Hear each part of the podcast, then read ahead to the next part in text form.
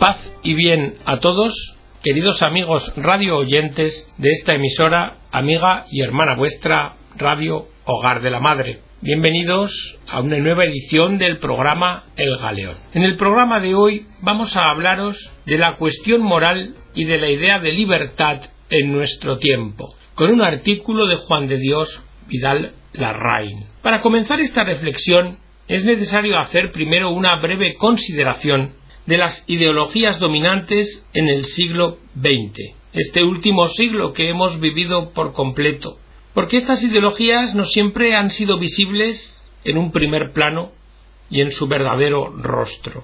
Es por este motivo que el gran pensador español Ortega y Gasset hablaba de creencias más que de ideas. Él se refería a unas convicciones o consideraciones a priorísticas en los cuales viven las personas, en las que están instaladas sin saberlo bien, sin ni siquiera pensarlo, viviendo ahí en estas convicciones que no pertenecen propiamente a la inteligencia, sino que más bien las ojuzgan.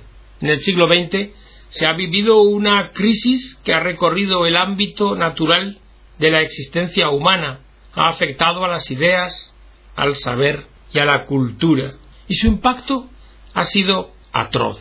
Si recordamos el holocausto, la sexualidad desatada de fines de los 60, los regímenes políticos de Stalin o de Hitler, podremos tener una imagen viva, impresionista si se quiere, de lo que ha venido ocurriendo. Pero claro, esto tiene unas causas. Y estas causas mucho que ver con tres poderosas ideologías que han dominado en ese siglo.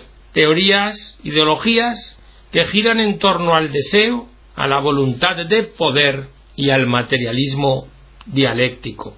Primero, el deseo. Freud y sus discípulos detectaron en el deseo una fuerza elemental de la psique humana, lo que los clásicos llamaban el alma. Y ahí, en, esa, en ese alma, han detectado como la existencia de un nido de víboras, pulsiones, instintos, apetitos, elementos que denotan un oscuro poderío que, según Freud, alimenta la sexualidad y genera conflictos humanos profundos, radicales. Junto al deseo, en segundo lugar, la voluntad de poder. Porque otro explorador de estos dominios, con influjo intelectual, fue Friedrich Nietzsche. Voluntad de poder, decía Nietzsche. Y esta es la potencia nihilista que domina la cultura en Occidente. Se trata de exaltar la voluntad, pero una voluntad vacía, desprendida de la razón, desprendida de la verdad. Una voluntad que solo se quiere a sí misma y que no quiere nada más. Por eso, al estar vacía,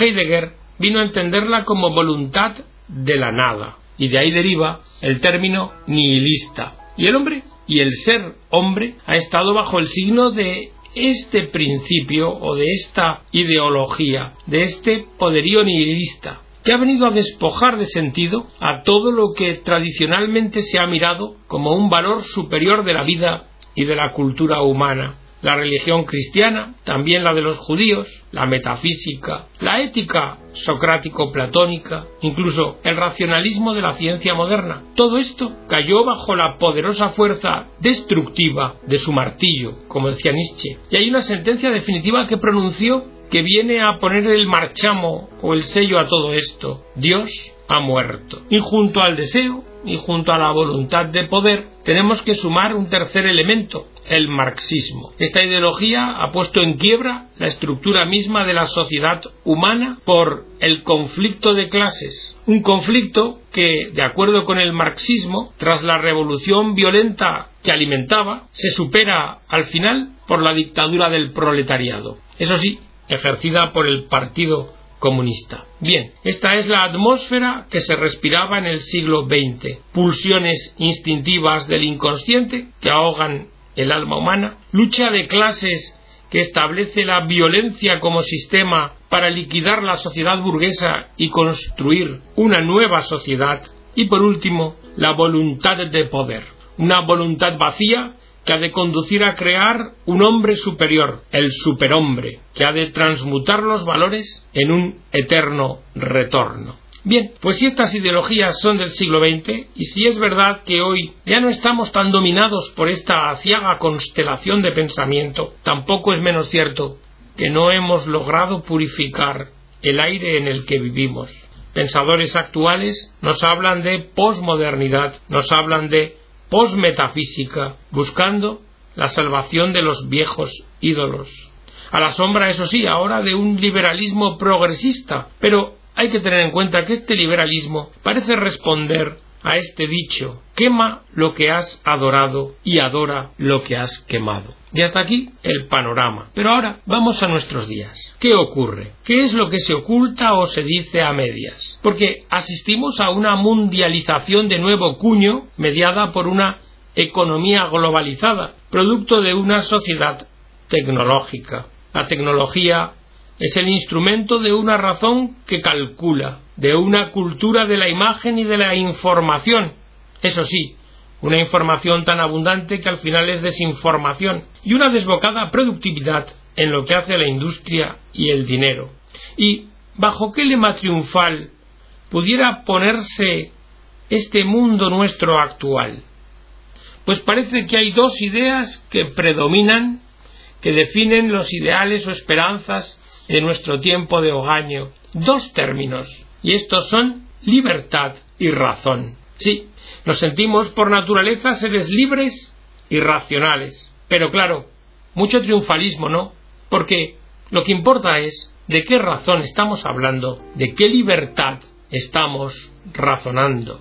El pensamiento filosófico ha reflexionado, pero ahora habría que mirar hacia el futuro y considerar la libertad en el contexto moral en el que se presenta hoy social y políticamente. ¿A qué nos referimos?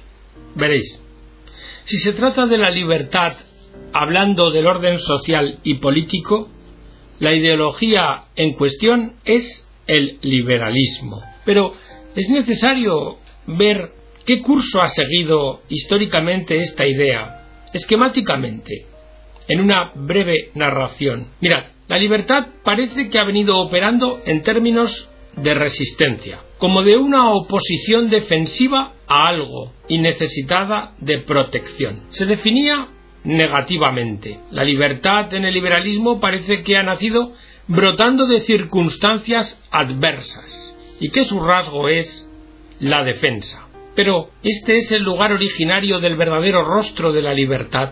Cicerón llamó libertas al principio que instauraba la República y ponía fin al despotismo de los reyes en la antigua Roma. Claro, así entendida la libertad lo que hace es necesitar y dar origen a un Estado de Derecho, con este mismo matiz en la Revolución Francesa, porque allí se presenta como el elemento en virtud del cual destronar la monarquía absoluta. Por eso los revolucionarios franceses tenían honor a aparecer como antiguos romanos.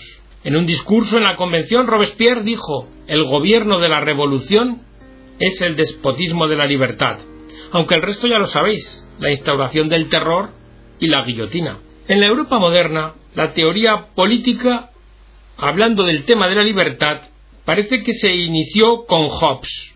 En Hobbes, el hombre es un lobo para el hombre en su estado natural y Leviatán, el Estado, ha de venir a arrancarlo de esa condición para poder defender la libertad individual, que está amenazada por los demás, y así proteger la vida de cada uno.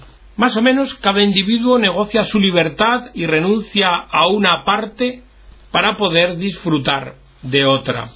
A Hobbes le sucedió Locke. Locke ya vino a introducir el elemento de un derecho natural, sobre todo para fundamentar la defensa de la propiedad privada, aquello que el individuo tenía derecho a apropiarse en virtud de su actividad, de su trabajo. Esto había de desembocar en la teoría del valor de los economistas clásicos como David Ricardo, pero también Marx quizá proviene de ahí.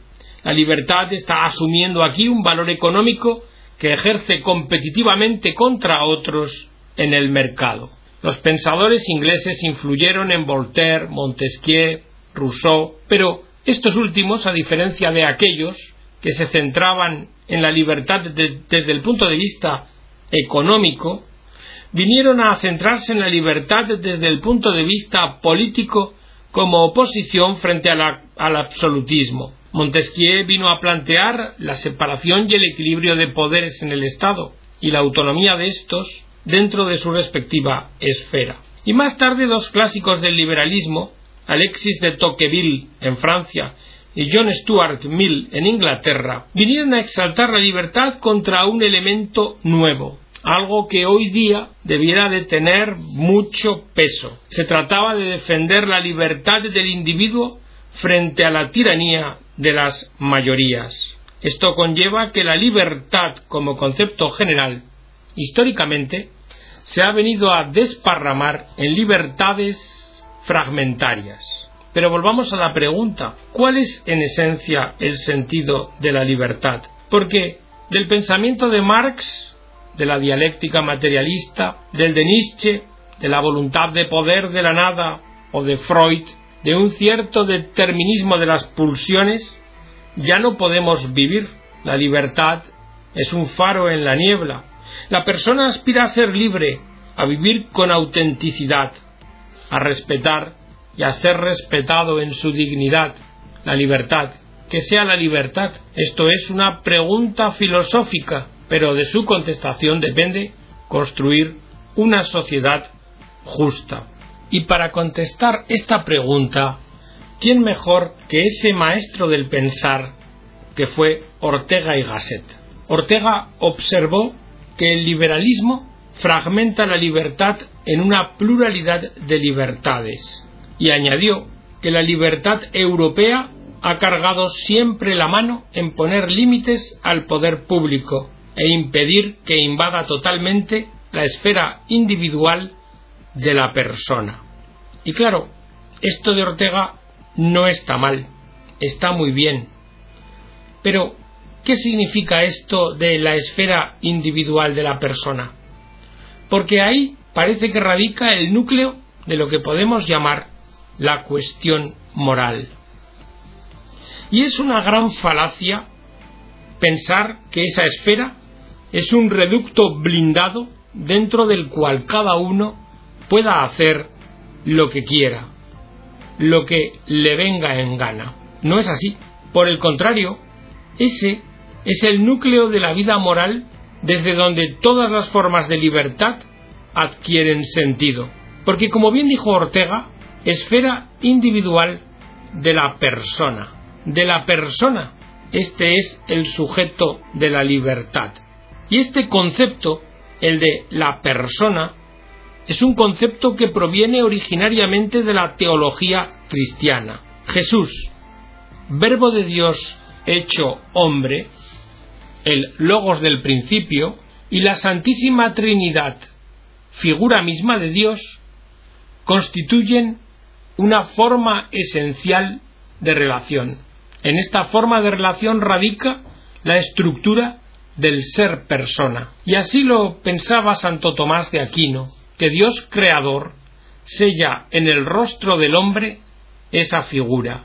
Y la teología moral engastó ser persona, el propio ser persona del hombre, en la razón, en la razón práctica aristotélica, en la razón del individuo humano en el ejercicio de su vida.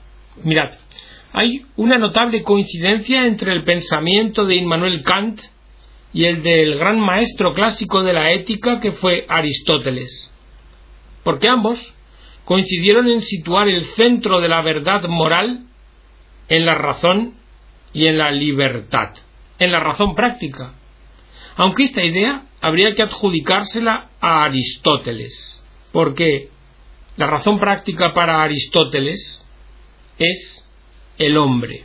Pero aquí hay que señalar una diferencia sutil y esencial entre Kant y Aristóteles.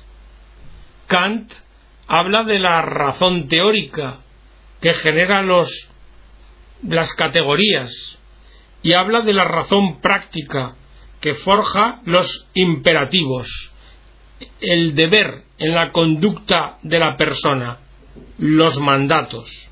La conciencia universal de la ley da a conocer la libertad en su esencia, y el imperativo práctico dice, la persona es un fin en sí mismo, nunca un medio. Pero estos principios luego se tergiversarán pasando a ser entendidos como una mera autonomía. Y volvemos al principio de lo que hablábamos de las ideologías, una autonomía en cuanto a la voluntad de poder, o en cuanto al deseo inconsciente, o en cuanto a la dialéctica materialista, y llegará a encerrarse como vida privada y un subsiguiente subjetivismo hedonista. Pero no es esta la postura de Aristóteles. Aristóteles forjará la ética a partir de la realidad concreta del individuo humano, de la persona, que es un ser naturalmente social, que se inserta en comunidades con otras personas y dentro de un plan arquitectónico al que llamó vida buena. Y esta vida, la vida buena, es una vida presidida por la virtud, o por lo que Platón llamó el enjambre de las virtudes. Por tanto, se trata de una vida buena donde el deseo y la voluntad con la razón se integran en una verdad, la verdad propia de la persona, aquella que radica en su naturaleza y en su dignidad. Y hasta aquí, queridos amigos, la edición de este programa filosófico que espero os haya gustado y servido a vuestra reflexión y edificación. Me despido de todos vosotros hasta la próxima edición del programa, deseándoos las abundantes bendiciones de Dios.